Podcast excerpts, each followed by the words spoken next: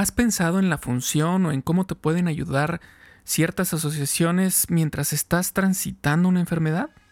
Hablemos juntos de esto. Bienvenidos todos a Supervive. Un movimiento para vivir con más salud, felicidad y, resiliencia. Él es Paco Maxuini. Ella es Aide Granados. Y juntos y juntas hablamos de esto. Porque valoras tu salud tanto como valoras a tu familia, Supervive es para ti. Este podcast es para ti. El contenido es informativo y educativo. Sin embargo, de ninguna manera constituye consejo médico o sustituye una consulta con un profesional de la salud. Las opiniones expresadas por nuestros invitados son personales y su participación no implica un respaldo a ellos o a la entidad que representen. Bueno, como saben, y en mi caso yo tengo esclerosis múltiple y resulta que en el mes de mayo, al final del mes de mayo, eh, pues estamos recordando este día eh, como un día de mm, en el que tenemos, queremos concientizar sobre la esclerosis múltiple, es decir, que las personas conozcan de qué trata esto, tanto las personas, por ejemplo, recién diagnosticadas que no saben ni, ni qué, de qué se trata esto, como la población en general, sean acompañantes o simplemente sean gente que no sabe nada de esto y que tal vez les sea de interés o de importancia conocer un poquito más sobre este tema.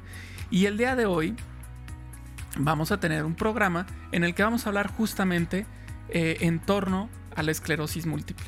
Pero primero quiero saludar a Aide antes de presentar a nuestra gran invitada. Aide, ¿cómo estás? Paco, muy bien, muy contenta de, tú bien lo dijiste, recordar eh, este alrededor del día de la esclerosis múltiple, esta información en salud que me hace sentir más empoderada. A mí me encanta esa palabra empoderamiento en salud porque finalmente, pues sí, la información es, es esa, ese vehículo que nos va a llevar a un mejor lugar educarnos, entender, saber preguntar. Ya tenemos un podcast también de las preguntas, ¿te acuerdas? Ya, sí. ya de hace tiempo. Eh, y estoy segura que este episodio va a ser eso, un instrumento para tener más información sobre un, tema de actualidad. Eh, y bueno, preséntanos a nuestra invitada Paco, por favor, porque ya quiero empezar a platicar con ella. Claro que sí. Mira, eh, para empezar, eh, justo estamos platicando antes de empezar y con ella ya va a ser nuestra tercera invitada desde el cono sur de nuestro eh, continente, desde Argentina. Y ella es Paula Enestrosa. Y ella es licenciada en Trabajo Social, coordinadora del área social de Alcem. Alcem es la Asociación de Lucha contra la Esclerosis Múltiple y ahí está desde el 2018. Es trabajadora social de la Dirección de Políticas Comunitarias del municipio de Chascomús, lugar en el que vive desde hace año y medio más o menos. Eh, hizo una diplomatura sobre alfabetización sanitaria y ahora se encuentra estudiando un posgrado sobre organizaciones sociales. Tiene una hermosa familia que le apoya y acompaña en todo. Y ella es entonces Paula. Bienvenida Paula, ¿cómo estás? Muchas gracias, gracias por la presentación Paco y un honor estar acá compartiendo este momento con ustedes. No, el honor es nuestro eh, que hayas aceptado y bueno, eh, ahora sí que como dicen, eh, no estoy yo para decirlo o cómo es, no estoy para contarlo y ustedes para saberlo o algo así, Iba. La cosa es que tenemos ahorita tres horarios distintos y se logró conjuntar esto de manera fantástica y la verdad es que es un honor que estés con nosotros siendo tan tarde para ti, un poquito menos tarde para Aide y mucho menos tarde para mí. Muchísimas gracias, de verdad. Así es, así es. Perdón, una acotación tiene que ver quizás con lo último que, que me describiste, ¿no? Como mi presentación. Son las nueve y moneditas en Argentina y para que yo pueda estar acá ¿no? Eh, eh, del otro lado de la puerta está mi hijo con mi marido, ¿no? Eh, preparando la cena. Y eso es importante cuando la familia también de alguna manera comparte y apoya el, desarrollo profesional. Saben que a mí me encanta lo que hago, es mi motor una parte de mi vida está ahí, dividirla así, en mi familia y en mi profesión. Y, por eso es tan importante también que, la familia acompañe, porque no podría estar acá, no podría dedicarle tanto tiempo al trabajo que, lleva en una asociación civil como el SEM, eh, donde uno, más allá de tener una remuneración, por supuesto, por el trabajo que realiza, eh, entrega mucho más, entrega mucho más porque es imposible no comprometerse con esas causas que, que, nos unen. Digo ustedes también, con este programa y todo lo que eh, me enteré, ¿no? que se generó este podcast, lo que hay atrás. Claro. Así es. Aide, ¿tú, ¿tú empiezas o qué?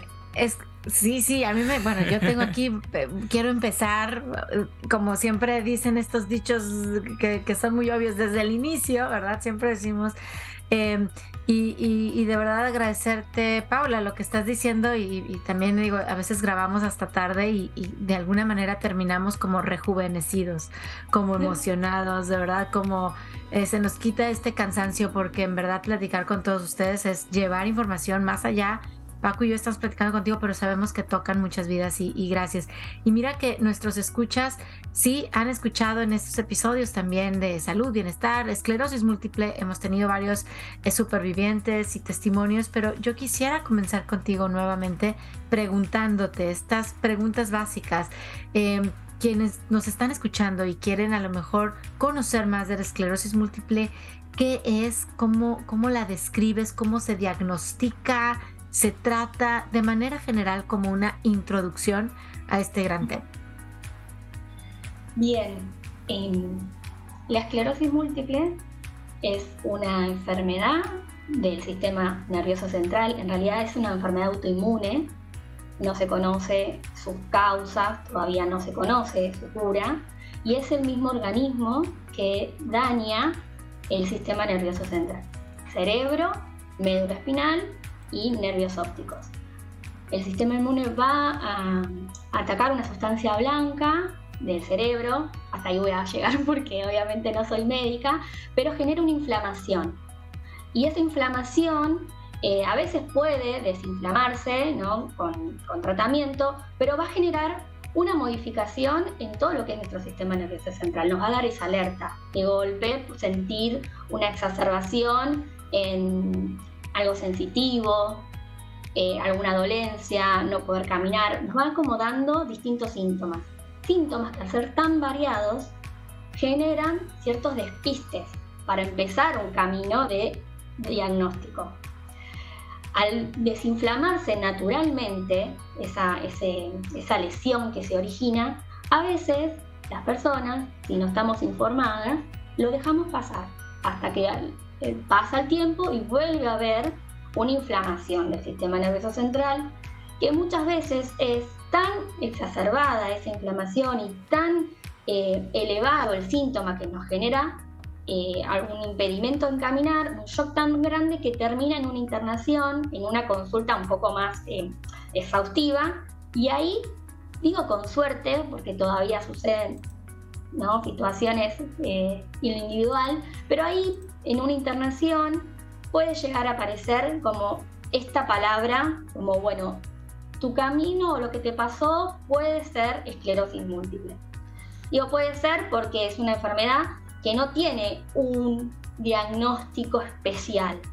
Es una enfermedad que se describe con síntomas clínicos muy variados, eh, falta de, digamos, de coordinación, de movilidad, de algunas cuestiones eh, en la vejiga, eh, en la vista, ¿no? digamos, muy variada por los lugares que puede afectar, y que eh, si el médico no está entrenado, note que quizás no, no hace una, deriva, una derivación al neurólogo, que es el especialista, el médico tratante que va a decir el nombre y apellido.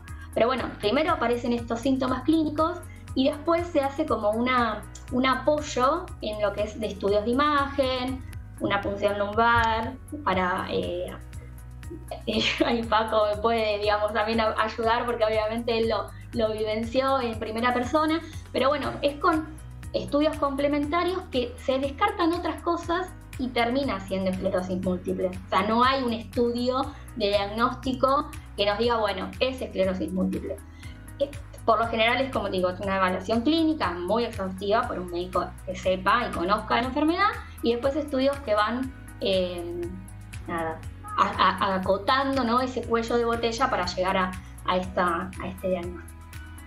Es correcto, o sea, hablaste y mencionaste, dijiste la palabra, la palabra clave, creo que es descartar, ¿no? Finalmente es por medio de descarte con respecto a otras patologías que se asemejan mucho, ¿no? Entonces, si eh, se ponen a ver, bueno, a ver, todo lo que tiene que ver con esta, esta patología, eh, ¿lo cubre o no? No, no lo cubre. Ok, entonces descartamos esa, ¿no? Y, así es como, como se llega, ¿no? y eso también puede ser que se demore mucho en llegar al diagnóstico. Esa es la parte como más difícil porque el camino puede ser muy largo, eh, incluso el describir los síntomas hasta puede ser difícil para el que lo está viviendo y que el, médico que está del otro lado y tiene que interpretar lo, reciba de tal manera. Eh, es una enfermedad que muchos de los síntomas también son invisibles y, esto un poco es lo que caracteriza también a, la esclerosis múltiple. Eh, situaciones, no, quiero caer en la anécdota porque obviamente uno, eh, hay estudios, pero es una enfermedad que afecta mayormente a mujeres, mujeres jóvenes, y a veces hay un prejuicio, ¿no? En que ah, las mujeres eh, ¿no? están exageradas lo que le pasa, o, está estresada porque trabaja mucho, o está transitando una maternidad. Y como que a veces eso también es un peso que de a poco desde la asociación obviamente queremos trabajar y queremos derribar, porque se desestima mucho a veces lo que las mujeres llevan a la consulta. Eh, ¿no? sé cómo lo, lo Paco, obviamente, pero bueno, a veces eh, cada tres personas, dos son mujeres y uno es varón. Así es, y justo eh, tocaste el, punto de eh, mencionando lo que también busca hacer la asociación con respecto a pues la información, digamos, con, la gente que, empieza a descubrir este camino, o los médicos, o la sociedad, la comunidad. Y, pues ahí va mi segunda pregunta. Entonces, eh, los pacientes de, esclerosis múltiple eh, requerimos diferentes cosas, recursos, apoyos, todo esto para supervivir su diagnóstico de la mejor manera posible. ¿Nos puedes decir, compartir cuáles son los más demandados normalmente? Eh, podemos hablar desde lo que decías ahorita, información finalmente, ¿no? Estadísticas o este, eh, ahora sí que historiales eh, o medicamentos, apoyo psicológico, apoyo económico. Nosotros en, en Alcem tenemos como una especie de proceso, ¿no? Cuando llegan las primeras consultas, justamente al área que coordino, que es el área social, ya hace un tiempo venimos registrando cuáles son las, necesidades de las personas con las que trabajamos e incluso de las familias también, que a veces son las que consultan. Em, y ya un tiempo, más o menos, tenemos eh, que más del 50%, casi te podría decir que, que, el 60%, bueno, por ahí anda, pero es un poquito más del 60%, es las dificultades o las barreras que hay al momento de acceder al sistema de salud.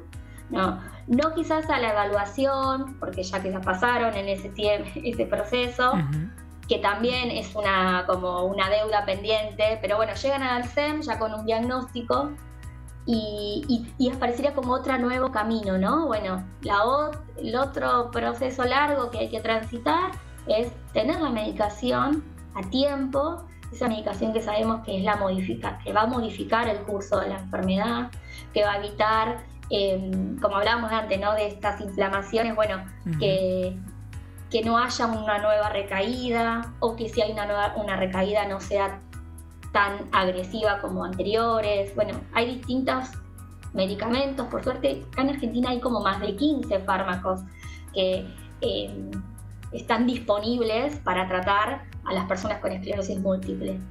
Pero ¿de qué sirve que haya 15 fármacos disponibles si no podemos acceder a ese tratamiento. ¿no? Es como, em, es injusto, porque la verdad que no debería ser eh, solo para las personas que tienen ¿no? una cobertura de una obra social o que tienen un poder adquisitivo para consultar a un abogado. Y bueno, y ahí está el trabajo de la asociación, poder em, acompañar que ese camino en búsqueda del tratamiento, el mejor tratamiento para ese paciente lo va a determinar el médico. Y, que ese camino sea lo más amable, porque en esto también hay un sufrimiento ¿no? de la persona, y que sea lo más pronto. Y quizás lo que tiene la asociación es que al capitalizar un montón de experiencias, hace que bueno, podamos orientar eh, y dar seguridad, porque reclamar algo ante la cobertura de salud, ante el Estado, siempre hay como un miedo, ¿no? Que, uy, pero me van a poner una lista negra y después me van a, negar el tratamiento. También es importante como eh, sacar todos esos, esos miedos, esos tabú y, trabajar eh, en empoderar, que decía Aide, ¿no? Que hay un derecho y que la persona no elige enfermarse, es una circunstancia que le toca vivir y que bueno, a eso hay que, hay que ocuparse. Así que el mayor porcentaje te podría decir que, es la punta del ovillo, o sea, yo siempre digo, atrás de esa demanda hay un montón de cosas que uno va como trabajando, ¿no? Y como que va eh, viendo otras cosas. Bueno, a veces el acceso al tratamiento no tiene que ver con una negativa, a veces tiene que ver también con... Porque mientras están haciendo, haciendo el duelo de recibir un, diagnóstico que es poco conocido, eh, hay que hacerse el trámite y, a la persona le pasan un montón de cosas, no está pudiendo con el trabajo, no está pudiendo con la familia, eh, y bueno, son muchas emociones o muchos frentes que uno trata como de acompañar. Y ahí aparecen otras actividades, ¿no? Nosotros tenemos espacios de talleres, que son grupales, y esta es fundamental. Eh, la asociación es un marco, pero la habitan todas las personas que quieran estar dentro. Eh, y lo más interesante que tiene la asociación, que es en estos espacios de encuentro, que la temática es una excusa, ¿no? Es algo que uno obviamente pone a disposición, una herramienta, pero lo que sucede en el grupo es lo que verdaderamente hace el efecto de encontrarte con otra persona que está en otra instancia a la que uno está.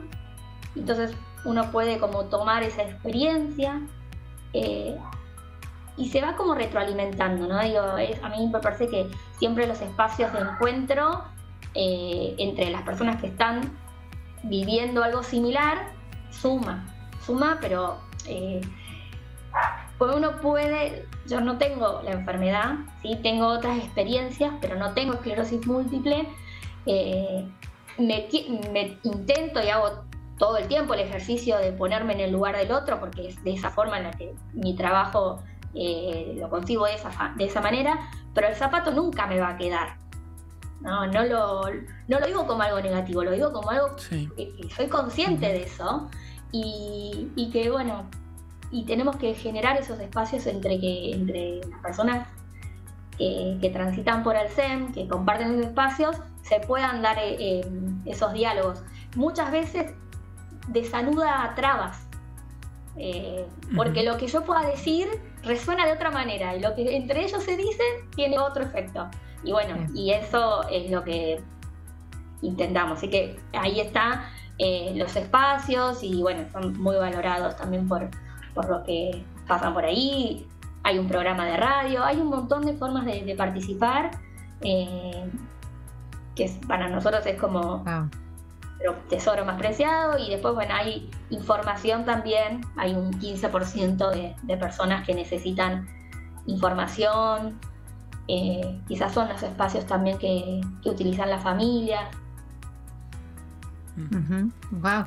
Eh, eh, a ver, te escucho hablar y muchas palabras empiezan a resonar. Este, comenzaste con, con este tema de las barreras, ¿no? Del 60% más o menos de las, ya sea familias, acompañantes, pacientes que se topan con estas barreras y cómo al SEM hoy les está acercando recursos. Eh, pero luego viene, hablas de los lugares de encuentro, o sea, cómo estos recursos tienen significado o mayor significado cuando te encuentras con alguien, ¿no? O sea, el programa de radio, el taller, este, ¿no? el acompañamiento para una medicina, para un tratamiento, y tiene sentido porque ya están eh, trabajando en comunidad, encontrándose en una comunidad y, y el título de este episodio, mira aquí qué bonito Paco lo puso, movilicémonos. Em, estamos estudiando esta, ¿cómo le podremos llamar? El efecto y el poder de la comunidad para problemas tan complejos eh, de salud, por ejemplo, este, la esclerosis múltiple, como puede haber muchos otros ejemplos más. Y, hoy, eh, Paula, te escucho y, digo, Alcem trae una propuesta, está hoy aplicando esta movilización de la sociedad, ¿verdad? de la comunidad para dar una respuesta. Y yo te quiero preguntar, porque esto no es fácil, ¿cómo, cómo le han hecho, cómo le hacen para que la sociedad participe? Y cuando hablo de sociedad, me imagino, hablaste así de familiares, personas con el diagnóstico, mencionaste a los médicos, doctores, ¿verdad? Eh, a quienes dan los talleres, incluso a lo mejor el gobierno, mencionaste también esta parte de gobierno. Son diferentes protagonistas, vamos a decirlo así, em, sí, personajes, y, están hoy coordinándose. Ustedes los están coordinando. ¿Cómo, cómo le hacen para movilizar y en pro de, un objetivo que en este caso es entender esclerosis múltiple y acercar más salud a ellos? Sí, es una pregunta difícil. Eh, no sé si somos incluso conscientes a veces de lo que vamos ¿no? traccionando, porque, mira, hoy hablaba de esto en otro, en otro espacio. Alcen cumple 25 años de trabajo, un montón. Y sin embargo, sentimos que todavía hay deudas pendientes para seguir trabajando. Entonces, por un lado, vos me devolvés algo de lo que yo te decía recién, ¿no? de que trabajamos en comunidad, con los médicos, y a veces nosotros mismos no estamos conscientes de que estamos mejor que ayer, pero que todavía ¿no? nos queda un montón por seguir caminando. Yo creo, em, es un nicho muy chiquito, tenemos que entender también que eh, acá en Argentina sigue siendo una enfermedad poco común, poco frecuente. Em, y entonces, naturalmente uno se une, ¿no? Para no sentirse solo. Eh, buscar estos testimonios hacen que, bueno, uno eh, sienta que, que a otra persona le pasa lo mismo. Y lo que viene sucediendo hace tres años, ¿no? incluso en la pandemia, nos conectó más con lo que les pasa también a los países vecinos, a Latinoamérica, del otro lado del continente, ¿no? Entonces, bueno, uno va como uniendo voluntades y va como empujando. Em, hablábamos de mayo, mayo es el mes y muy importante para toda la comunidad de esclerosis múltiple, eh, porque hay una federación internacional que nuclea distintas organizaciones de, distintos países que nos, nos, brinda un lema, por decir, y todos bajo ese lema unimos fuerza para hacernos ver. Y creo que ese es lo, el, como el, el, objetivo, ¿no? Alzar la voz, acá estamos, estamos necesitando esto. Hay resonancia. Por suerte, cada vez eh, encontramos eco.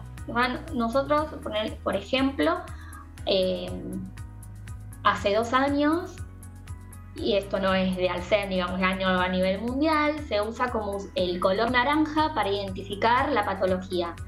Y eh, bueno, ha pasado en otros lados que el 30 de mayo se ilumina ese, un icono de esa ciudad, un monumento para darle visibilidad. Como sucede con otras patologías también. Y acá en Argentina, eh, en el 2021, eh, bajo este lema de conexiones que las proponía la Federación Internacional, y con la colaboración de los protagonistas que hicieron que esto sea posible, 45 lugares o monumentos de Argentina se iluminaron de naranja. entre ellos la Casa de Gobierno, es la Casa Rosada, pero fue por primera vez Casa Naranja, y bueno, el Congreso de la Nación, que sería como el lugar donde se debate sobre las leyes que, rigen eh, nuestra nación. Eh, y lo repetimos al año siguiente y tuvimos el mismo eco. Y yo creo que es así. Eh, lamentablemente tendría que ser como más fuerte el cambio, pero de a poquito vamos uniendo esas voluntades para que esto se haga más visible. Y vamos evaluando, bueno, muy lindo el monumento de naranja y ahora vamos por más, porque ahora hay que entender por qué están de naranja y así vamos construyendo. Pero no es solo una historia de la asociación. Acá hay cinco asociaciones más, obviamente de, pacientes con esclerosis múltiple, y todos aportamos el granito de arena, pero el, granito de arena más grande o el motor más importante es cuando las mismas personas con esclerosis múltiple se ponen al servicio de, modificar algo de su situación. Eh, yo valoro un montón nuestra comunidad porque es muy activa y creo que esa es la gran diferencia. Eh, me sale la palabra militancia, pero podría un montón de sinónimos. Son activos, son personas empoderadas que son las que quieren transformar eh, su calidad de vida. Y sin ese valor nosotros no podríamos hacer desde la asociación un montón de actividades. Y, bueno, ni hablar de los médicos, la verdad que acá hay médicos muy comprometidos también con, sus pacientes, que estudian un montón, eh, que, hacen desarrollo y apuestan a la investigación, ad honorem. Eh, y así, bueno, creo que, que vamos sumando voluntades y bueno, nos movilizamos, como, como el título de, del podcast de hoy. oye, me a la vez, sí. No, no, no, a la vez, adelante, Paula. No, que bueno, eh, hay que seguir porque el camino es largo y, bueno, y hasta que no haya alguien que, hasta que una persona eh, no tenga su tratamiento como corresponde, bueno, nuestra misión no está cumplida mientras haya alguien que, tenga esas dificultades, bueno, estaremos toda la comunidad. A mí me gusta hablar de comunidad, no es solo el ser. Es eso, ¿no? Es esa comunidad que integramos los distintos actores. Exacto. Y sabes que me, encanta cómo es un, ejemplo de impulsar a la misma comunidad a encontrar estas soluciones y estos, estas, estos apoyos entre, entre ellos mismos, entre todos estos protagonistas. Como tú dices, bueno, ahora ya pintamos de naranja, pero ¿qué sigue? Ahora vamos para hacer más educación y quién la va a dar. Bueno, pues a lo mejor entre las cinco asociaciones, entre los mismos pacientes que están participando y cómo al final del día creo yo que los que eh, organizamos o apoyamos esta organización comunitaria nos convertimos como en moderadores, ¿no? Y, y, en guías, porque esas respuestas están en la comunidad, esos recursos están en la comunidad y, y qué bonito que podamos ser estos moderadores como ustedes lo están haciendo, en verdad, ser ese moderador, ese guía para todo ese tema de esclerosis múltiple. Y también Paco quería hablar, es que los tres al mismo tiempo queríamos decir cosas y bueno, este, este tema está en verdad, em, ahora sí que informativo y como les dije, empoderándonos. Sí, y, bueno, aquí el, tema también es que vuelve a surgir dentro de este podcast el, la palabra comunidad y la importancia que gira en torno a, ese, a esa palabra, que no se queda nada más en, en las letras, sino todo el movimiento que hay detrás de, de, una comunidad que está, como decía Paula, que está de cierta manera mm, comprometida con un objetivo en particular. Eh, y bueno, yo como paciente, pues sí digo, pues yo me puedo meter y participar activamente en una asociación y, puedo estar este, en, eh, en podcast o en, programa de radio o en este, mandando lo que solicitan, que por ejemplo ahora ya platicaremos de eso, ahora eh, es una campaña sobre una fotografía, ¿no? De conexiones, eh, es en torno a ese el tema. O sea, yo puedo hacerlo y me queda claro que, bueno, pues yo soy el principal interesado. ¿Por qué? Pues porque yo soy el paciente. con esclerosis múltiple. Y después viene otra, eh, otro grupo que son los acompañantes, ¿no? Quienes están a un lado de nosotros, familia, amigos, eh, enfermeras, enfermeros, doctores. Pero hay otro grupo muy grande que es la sociedad en general, que es la que buscamos que se involucre o que reciba eh, información, conocimientos, no sé, eh, ¿cómo se puede decir? Eh, que sean, eh, se me fue la palabra, pero bueno, que sean conscientes de, lo que gira en torno a la esclerosis múltiple. Ahí en el SEM, ¿cómo le hacen? O sea, ahorita mencionaste, por ejemplo, esto de que y la casa rosada se, puso de color naranja. Bueno, si, si yo ahorita desde aquí digo, ah, muy bien, la casa rosada es lo equivalente aquí al Palacio de Gobierno de la Ciudad de México si yo ahorita me paro, camino, voy a la Ciudad de México y, toco así, oiga, este, ¿dónde está el señor de las lámparas? ¿No? porque quiero que prenda aquí todo de color Pues más me va a tardar en ir que en lo que ya me regresaron. ¿Cómo es que ustedes logran o lograron en esos dos años em, movilizar también a la sociedad? O sea, no nada más a los pacientes y a los acompañantes, y médicos, sino también a la sociedad. Sí, eh, habremos dado con la persona indicada. Yo creo que, a veces no es encontrar eh, empatía y, ir por ahí. Nos no, estoy contando un éxito, algo que abrazamos y, estamos orgullosos, pero también ha pasado eh, de no tener la, digamos, la repercusión esperada, de tener una expectativa y que, bueno, desilusionarnos.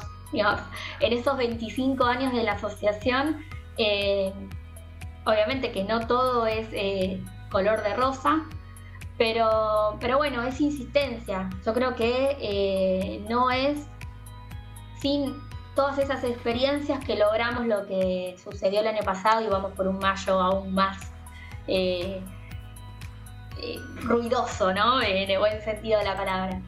Pero es eso, es como ser constante. Eh, yo no lo conté, pero quizás es lindo saber cómo surge Alcem. Alcem, hoy su presidenta fundadora, fue la esposa de un hombre llamado Miguel, que es el que tenía la enfermedad. Entonces, creo que hay algo ahí, hay un legado eh, para contar un poquito porque lo, merece, ¿no? Esta, historia. Miguel en el año 85 comienza con estos síntomas. Eh, se le dormía una pierna, no, podía levantar la pierna para eh, subir un escalón de 10 centímetros, 15 centímetros que tenía en la casa. Y bueno, una consulta para acá, estamos hablando de un montón de años atrás, ¿no? Sí. Eh, bueno, situación lo lleva a hacer una interconsulta en Estados Unidos. Él pudo, por suerte lo pudo hacer, viajar a Estados Unidos y ser paciente de un servicio de un hospital que, bueno, no, recuerdo. Ahí pudo hacerse una resonancia magnética, estudio que acá en Argentina no existía en ese momento. Sí y ahí le pudieron poner nombre y apellido a lo que le estaba pasando. Él tenía esclerosis múltiple de tipo primaria progresiva. Vuelve acá a la Argentina, eh, no había obviamente tratamientos todavía disponibles para la enfermedad que él tenía y empieza a recibir información de sus médicos tratantes. Él tenía su historia clínica en Estados Unidos y le empieza a, como a reportar nuevos estudios, información muy valiosa que él comienza a traducir al español y empezar a publicar en cartas de lectores en los diarios. De acá muy importante. Y empieza a armar él esta comunidad de pacientes, sin una, asociación civil. En el año 98, eh, de, entraba a la Argentina, no me quiero equivocar, las fechas, pero si me equivoco son dos o tres numeritos, no mucho, pero en el año 98 entraba la primera medicación para esclerosis múltiple que ya estaba disponible en el año 94 en el mundo. Ingresa y obviamente los pacientes que podían disponer de ese fármaco, no en el caso de Miguel, por, el tipo de esclerosis que él tenía, pero sí las que son de remitente recurrente, estas que tienen inflamaciones y remiten, tenían eh, todo el derecho de poder hacer ese tratamiento. Y es ahí que, bueno, empiezan las primeras obstáculos, primeras barreras y se crea el SEM con esta misión de poder darle amparo jurídico y asesoramiento a los pacientes que no podían acceder a ese, tratamiento. Miguel avanza su enfermedad por el tipo de, esclerosis que tenía, por información que antes no, se contaba. Hoy sabemos que la, alimentación es muy beneficiosa, hacer actividad física, el tabaco. Miguel era muy fumador, digamos, cosas que eh, hace 20 años atrás incluso era hasta muy aceptado en la sociedad. Eh, bueno, él fallece y continúa su legado Susana.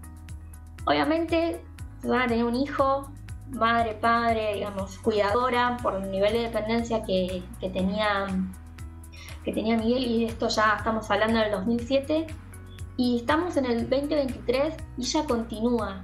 Continúa porque eh, lo, lo, siente, lo vive así, vive cada historia como una injusticia, como algo que les decía hace un rato, que todavía hay mucho por trabajar y hay mucho por hacer. Y eso es lo que de alguna manera uno, trabajando en la asociación, eh, recibe, sin decir nada. O sea, nosotros no recibimos por parte de ella, ¿no? Eh, que hay que dejar el cuerpo, sangre y lágrimas en este trabajo. Pero se respira, uno eh, es imposible no, no contagiarse ¿no? de alguien que estuvo al lado de una persona que, lo vivió. Entonces, eh, respondiendo un poco ¿no? a, esto, y así, uno quizás se contagia tanto que intenta contagiar y multiplicar a todas las personas que va tocando. Eh, y eso que, yo no hablo en primera persona. Entonces, cuando vemos que, que hay personas con esclerosis múltiple que quieren dar un paso adelante, que, quieren ser protagonistas y que quieren tomar la bandera, ahí vamos nosotros y decimos sí, porque tenés la posibilidad de tocar el corazón de otro. Cuando uno em, no, no porque uno quiera hablar y sacar el violín y ponerles una carga de, nostalgia a la situación, pero bueno, es humanizar un poco lo que le pasa a diario a cada persona. Eh, volviendo un poco a, lo que hablábamos de, qué es esta enfermedad. Bueno, es una enfermedad del sistema nervioso central, no tan dura como el cerebro, eh, muchas veces con síntomas que no se ven, pero que son muy difíciles de lidiar con ellos en la vida cotidiana. Entonces ponerle un rostro, ponerle una historia, explicar cómo es la vida diaria de una persona que, que no sabe cómo va a ser el día de mañana, por cómo se va a levantar, eh, que no naturalmente eh, lo lleva a proyectar en el corto plazo, porque pensar en proyectos a largo plazo se vuelve como algo muy difícil. Y bueno, esa es la, gente que necesitamos para contagiar. Eh, ya me olvidé hasta un poco cuál era tu pregunta, Paco, pero no te es eso, ¿no? Es como em, esto, ¿no? No, no darnos por vencidos, seguir hablando de esclerosis múltiple, darle cara, darle voz a la enfermedad. Y alguien vamos a llegar. Hemos llegado a personas que, bueno, nos han dado eh, esto, la tecla de luz del, Congreso. Y, bueno, y hay que agradecer y hay que seguir todo al lado de ellos. Pero mm, es difícil igual. Y gracias por contarnos la historia de Miguel, Paula. Yo soy contacuentos y me encanta que me cuenten cuentos, no sé, historias. Eh, justo hoy en la mañana en una entrevista un poco compleja que tuve y ya sabes, preguntar mucho que si los números y los indicadores y, y al final, ¿tienes algo más que agregar? Y la verdad les dije, sí, las historias. O sea, la historia de Miguel cambia vidas, ¿no? Eh, y sigue cambiando la historia de Susana, como tú dices, oye, no es que venga y me diga, pero esto me está motivando a que yo también dejo corazón en lo que yo estoy haciendo. Eh, sigamos compartiendo esas historias, que, que Alcem siga compartiendo esas historias, porque eh, hay dos, he, escuchado como dos formas o dos grandes, vamos a decirlo, filosofías del, de estos cambios que necesitamos a nivel mundial con necesidades tan grandes como es el tema de la salud, esclerosis, cáncer, diabetes, etcétera. Y una es esta apuesta a que los sistemas, los grandes, los gobiernos, los grandes, tienen que cambiar, ¿no? Y la otra apuesta es que, tú lo acabas de decir, son las personas, de persona a persona, de corazón a corazón, de taller en taller, de cuidador en cuidador, quien va a generar estos, estos cambios. Eh, a mí me gusta pensar que una buena mezcla de los dos, por supuesto, va a ser necesaria. Sí, hay, está la necesidad de que los sistemas cambien, los gobiernos, pero que esta parte que hoy Alcem está haciendo y que tú nos estás contando, que en Roses Rojo también hacemos de ir directo con esta persona, eh, tremendamente valioso. Eh, gracias, gracias por compartirnos esta historia, Susana. Gracias también por hacer lo que estás haciendo, Paula, por supuesto, tú y todo tu equipo y a seguir contando estas historias. ¿Tú, ¿Tú cómo ves, Paula? ¿Has encontrado resonancia? Ahorita ya hablé de sistemas, gobierno entre ellos. Em, en ellos, en estos grandes pues, sistemas, para lo que tú estás haciendo, ¿has encontrado resonancia, apoyo o más bien barreras? Te puedo contar una experiencia reciente. En el 2021 ingresó a Cámara de Diputados, acá al Congreso de la Nación, donde se discuten las leyes, eh, está dividido en diputados y senadores. Un proyecto de ley eh, fue impulsado en la Cámara de Diputados eh, con cuatro temas muy importantes en materia de esclerosis múltiple. Tuvo su primer tratamiento en la Comisión de Discapacidad y pasó a la siguiente comisión, que era Salud y, ahí quedó. Entonces, em, ¿qué nos enseña de esta experiencia? ¿no? Que, bueno, llegamos hasta el hall de, la casa y ahí, em, que eso no, no digo, ahí quedó porque tuvimos un primer año parlamentario y en el 2022 se cumplió el segundo año parlamentario y si un proyecto de ley no tiene tratamiento o no tiene movimiento, se pierde, eh, hay que como volver a empezar de cero, para decirlo de una manera. Eh. y ese camino eh, nos dejó por lo menos una enseñanza, ¿no? Y que, que para que tenga efecto nuestro proyecto, estamos seguros que, que, está bien, ¿no? Digamos, lo que dice ahí es algo que se pensó incluso conjuntamente con personas con esclerosis múltiple y la experiencia de la asociación pero nos falta lobby, ¿no? Por, decirlo de una manera. Y, también presupuesto, porque mm, a veces uno va con una idea, pero también esas ideas se tienen que sustentabilizar eh, y financiar. Quizás lo que nuestro proyecto no tenía bien claro. Entonces, bueno, tenemos que ah, volver a intentarlo y quizás pedir asesoramiento a personas que nos puedan dar alguna idea eh, para que podamos avanzar un poquito más en ese camino, ¿no?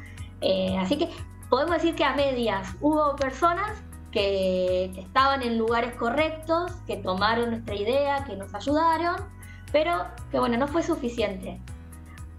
Y no hay que, es esto, yo soy muy optimista quizás, pero bueno, hay que seguir eh, sumando voluntades nada, nada nos indica que no podamos volver a intentarlo. Y, nosotros, además de la asociación, eh, hay una federación de enfermedades poco frecuentes que hay acá en Argentina, se llama FADEPOF, estamos dentro de ese grupo. Em, hay una ley de enfermedades poco frecuentes. En Argentina hay un montón de marcos jurídicos para el acceso, pero sin embargo encontramos como estas barreras, ¿no? O sea, la realidad es que nos muestra otra cosa. Pero bueno, también con la federación hay acciones conjuntas para que todas las enfermedades poco frecuentes tengan el mismo derecho, ¿no? Y, bueno, hay que estar en todos los espacios. Eh, me quedé con algo anterior, ¿no? Eh, cada momento es una oportunidad para educar también, porque a veces eh, se desconoce tanto de la patología o, se la confunde con otra cosa, con, no sé, eh, muchos piensan que es algo de, la gente mayor, ¿no? Que eh, la, típica arteriosclerosis, que no tiene nada que ver, eh, o con, ay, le duele la columna, o bueno, cosas muy locas que no tienen nada que ver con la esclerosis múltiple. Entonces, bueno, cada oportunidad no solo es intentar modificar algo de la realidad, que esa persona aporte algo, sino también educar. Es como otra forma de educar a la ciudadanía. Y, me olvidé como de, contar a otras de las preguntas, de responder, perdón, a otra de las preguntas. Eh, muchas de las jornadas y sobre todo en el marco del Día Mundial las hemos desarrollado con las comunidades universitarias, formando futuros profesionales o, personas que, bueno, que, habitan el mundo académico, que también destinan tiempo a la educación.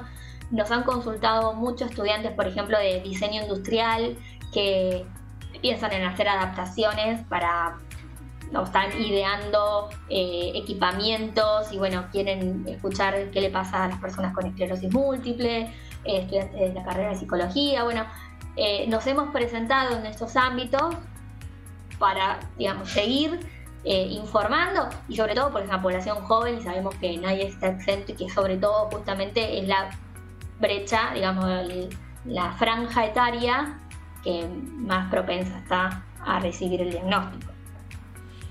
Eso está, eso está buenísimo, porque, em, bueno, ahorita mencionaste, por ejemplo, esta situación con los ingenieros industriales y con todas las adaptaciones que se pueden realizar para, para diferentes niveles de afectación por la esclerosis múltiple, ¿no?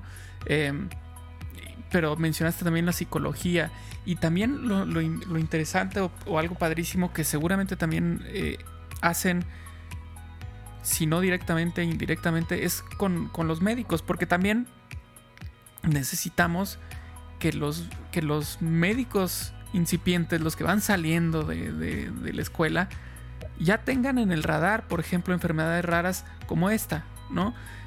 Y, que no sea también para ellos algo desconocido cuando llegas, eh, cuando llegas eh, ante él o ante ella con los síntomas y que de pronto pues parezca una búsqueda de dos partes, ¿no? Bueno, pues vamos a ver por dónde. Cuando muchas veces el tiempo apremia eh, para recibir un, tratamiento de, emergencia con corticoides, por ejemplo, en cuando estás en pleno brote, ¿no?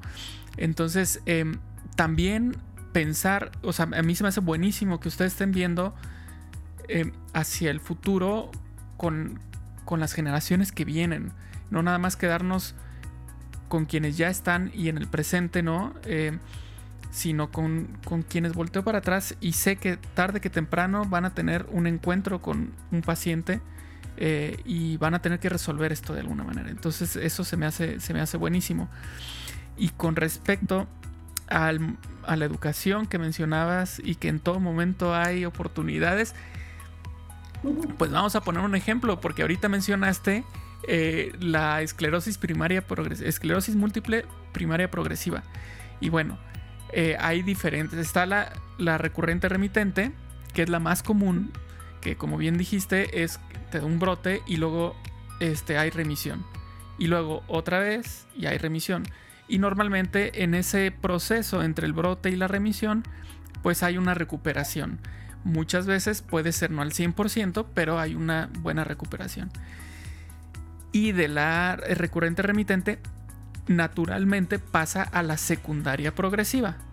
Sin embargo, la que mencionaste, la primaria progresiva, es una en la cual no hay ese, esa curva de remisión, no hay oportunidad para, para que haya una recuperación y vas, eh, eh, digamos que, que no, hay, no hay una bajadita, va subiendo todo el tiempo, eh, y los síntomas van siendo más, más fuertes, más agresivos y por eso es que esa, e, ese tipo de esclerosis múltiple es tan fuerte. Y como bien decías, en ese entonces, en el 98 mencionaste, no había, eh, estaba llegando ahí a Argentina las primeras em, terapias que eran que interferones, me imagino. Em, el único, sí. Y nada más ha avanzado la medicina muchísimo en términos de esclerosis múltiple y ya hay más terapias. Y justo hace, hace no mucho se lanzó la primera que atiende justamente a la primaria progresiva. Es decir, apenas hace un par de años se, abre un medicamento que le da esperanza a aquellos eh, pacientes diagnosticados con esclerosis múltiple primaria progresiva.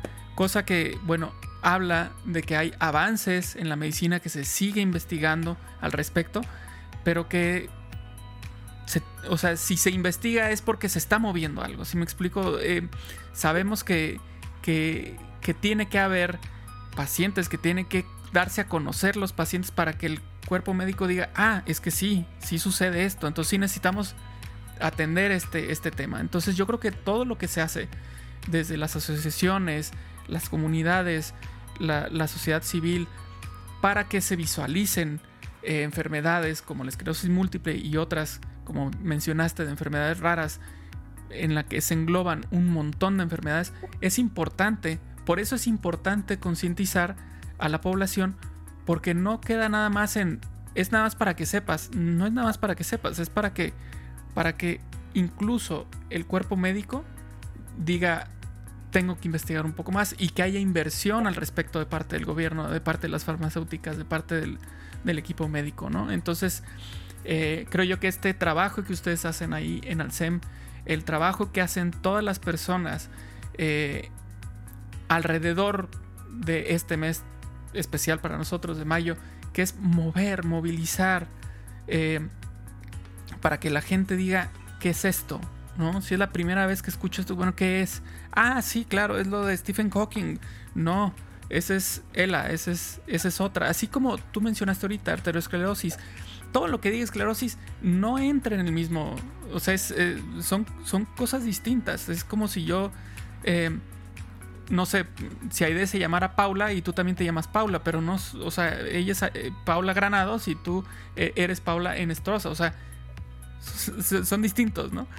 entonces, em, yo creo que es súper importante esta, esta labor y, la verdad es que me encanta lo que hacen ustedes ahí en Alcem. Me encantó ver cómo fueron encendiendo de color naranja. Me encanta eh, conocer sobre los talleres, sobre el programa de radio, sobre la... la mm, em, ¿Cómo se le llama? El, el meter dentro de Alcem o invitar cosas, movimientos como por ejemplo Escleroamigos, o sea, Soma, eh, todo esto creo, creo yo que es algo, algo padrísimo, el, comunicar que es algo incluyente, no excluyente. O sea, no se trata de, separar, sino de unir. Totalmente. Eh, y ahí es cuando más fuerza tenemos. Eh, cuando todos sumamos, hay una misión y es que se conozca qué es esclerosis múltiple. La primera, ¿no? Vamos por un montón de, sueños más. Ojalá, eh, como dicen otros eh, colegas tuyos, Paco, ¿no? Que sueñan con una cura pronto. Eh, pero, pero bueno, vamos por el primer escalón, que es que hoy hablemos de esclerosis múltiple y la gente sepa de qué es. ¿no? Como se ha hablado de cáncer, de diabetes, quizás nadie puede decir una definición, pero entienden más o menos de qué estamos hablando. Eh, todavía con esclerosis múltiple no lo logramos. Pero bueno, no hay que, como les decía antes, soy una ferviente soñadora y bueno, y, estamos para eso, para, para, que la gente sepa identificar EM. y, y, que se normalice. Hemos hablado en el podcast de verdad, de, este, de esta palabra, eh, Paco, normalizar eh, emociones desagradables, normalizar el tema del miedo, normalizar esclerosis múltiple como un padecimiento en el que necesitamos estar informados y como bien decías, y el año pasado grabamos el episodio por estas mismas fechas de la incertidumbre, no agreguemos incertidumbre, entonces si, si nos educamos y escuchamos y compartimos, por ejemplo, este episodio hoy al estar escuchando y que seguramente lo escuchamos, quien nos está escuchando también decir, bueno, pero me quedé con dudas. Qué bueno que te quedaste con dudas. Entonces eso quiere decir que a lo mejor necesitamos seguir leyendo y aprendiendo y preguntando y acercándonos a quien hoy está en verdad moviendo a una, a una comunidad, a una sociedad. Yo te quiero dar las gracias por ese ejemplo que nos das de hacer equipo entre cuidadores, pacientes, gobierno, otras organizaciones, instituciones. Y yo creo que ese es el ejemplo que necesitamos en muchos otros ámbitos, organizarnos, ir todos hacia una misión, eh, pues para sacar adelante situaciones que son problema, ¿no? Eh, necesidades que existen. Sí, y, una cosa más, ¿no? Eh, hablar nos, como dijiste vos, nos ayuda a entender, a tener menos miedo a las enfermedades, afrontarlas de otra manera, con mayor conocimiento. Eh, no es fácil, por supuesto, pero hay buenos tratamientos. En, el caso de esclerosis múltiple, ¿no? que, que es el que más conozco, se puede tener una buena calidad de vida. Eh, si hay apoyos de todo tipo, ¿no? médicos, emocionales, red de sostén hay que hablar de estos temas porque la discapacidad, la enfermedad es un tabú todavía en la sociedad mm. y, me parece que cuanto más hablamos, más información tenemos, podemos hacer algo con eso. Así que la agradecida soy yo de, poder compartir este espacio con ustedes, que se hable de esclerosis múltiple, que se... No la vamos a romantizar, pero sí... Eh, como digo, cuando uno comparte y le puede poner un rostro, una historia, el camino es más amable, la mochila pesa menos y, bueno, eh, y se puede seguir haciendo proyectos de vida, siempre con, la información correcta. Así es, de verdad muchísimas gracias Pau, fue, fue un episodio muy interesante, aprendimos mucho, conocimos sobre eh, el poder de la comunidad, eh, hasta dónde podemos llegar y hasta dónde queremos llegar y que seguramente vamos a llegar eh, a, esto en algún momento.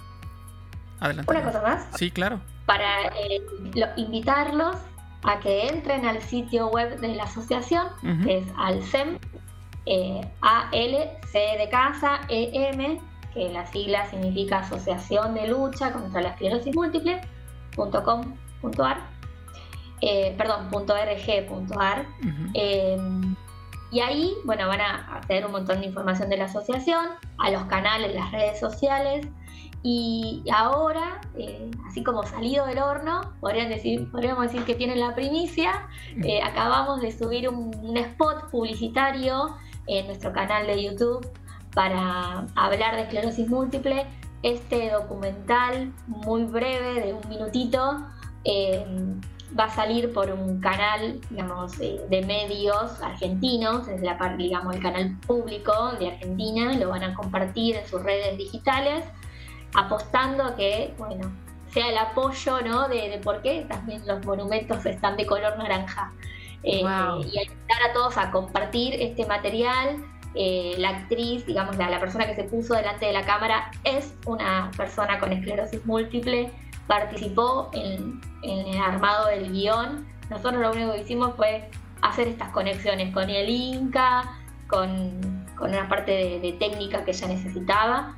Eh, así que bueno, invitados ahí a compartir, a darle amor a este video, eh, que es una de las conexiones, ¿no? Que decía Paco. Estamos trabajando, dándole el cierre a la campaña mundial que es encontrar tus conexiones. Eh, bueno, ella es eh, cineasta, así que ahí está su, aporte a esta causa. Otros les hemos pedido imágenes, fotos para que compartan qué es lo que los conecta, porque no, no hay que salir un poco del diagnóstico.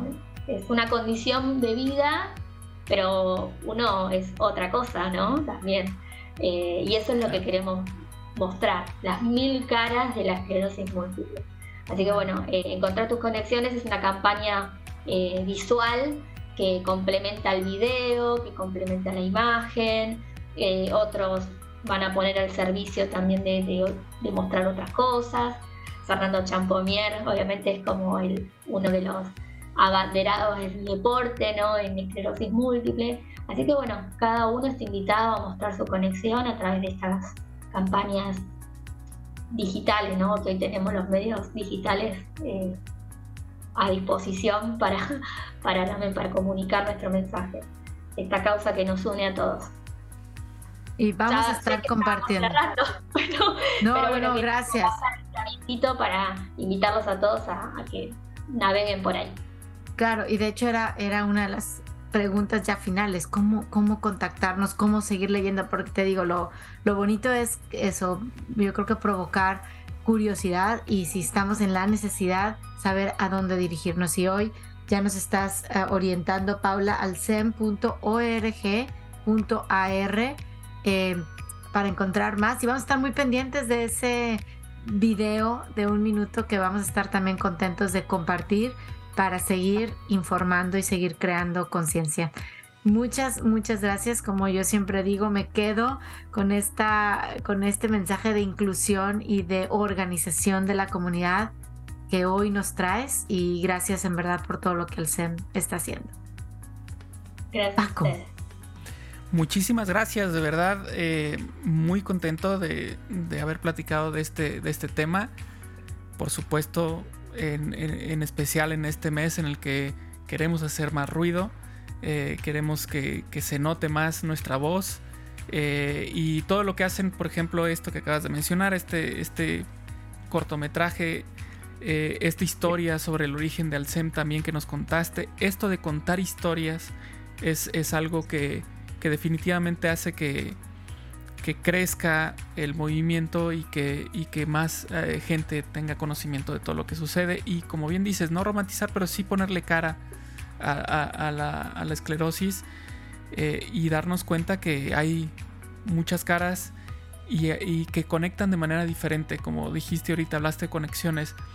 Ahí está eh, Fer Chapomier, que ya lo tuvimos aquí en, en Supervive y ya conocimos su historia y ya conocimos con lo que él conecta. Él conecta con, correr, con, el ejercicio, ¿no? Y también hay personas que conectan con el arte y hay personas con la música y hay personas con la actuación, hay personas con la docencia, hay de todo. Y darnos cuenta de que detrás de un diagnóstico hay personas es, algo muy, muy... Em, importante, muy relevante.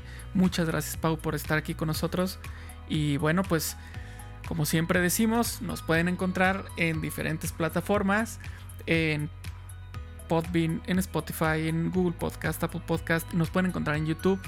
Y recuerden que está también la aplicación de Supervive, Supervive Comunidad. Y en ella van a poder encontrar también, así como nos platicaba ahorita Pau con respecto a los talleres de Alcem, pues acá también tenemos eh, talleres, se tienen foros, em, hay recetas, hay en vivos, bueno, hay un montón de cosas que ustedes pueden echar mano de ello y tener más información o generar una comunidad más grande, más bonita, más fuerte. Así es que los invitamos a que lo descarguen. Ya tengan Android o tengan un iPhone, en cualquiera de las dos, funciona, funciona muy bien. Entonces, bueno, Aide, pues hasta aquí llegamos en el episodio de hoy. Hasta aquí llegamos. Eh, vamos a pintar más de naranja, hacer ruido, más conciencia. Gracias de nuevo por todos estos recursos. Recordarnos, Paco, dónde los podemos encontrar. Y nos vemos en el próximo episodio. Chao.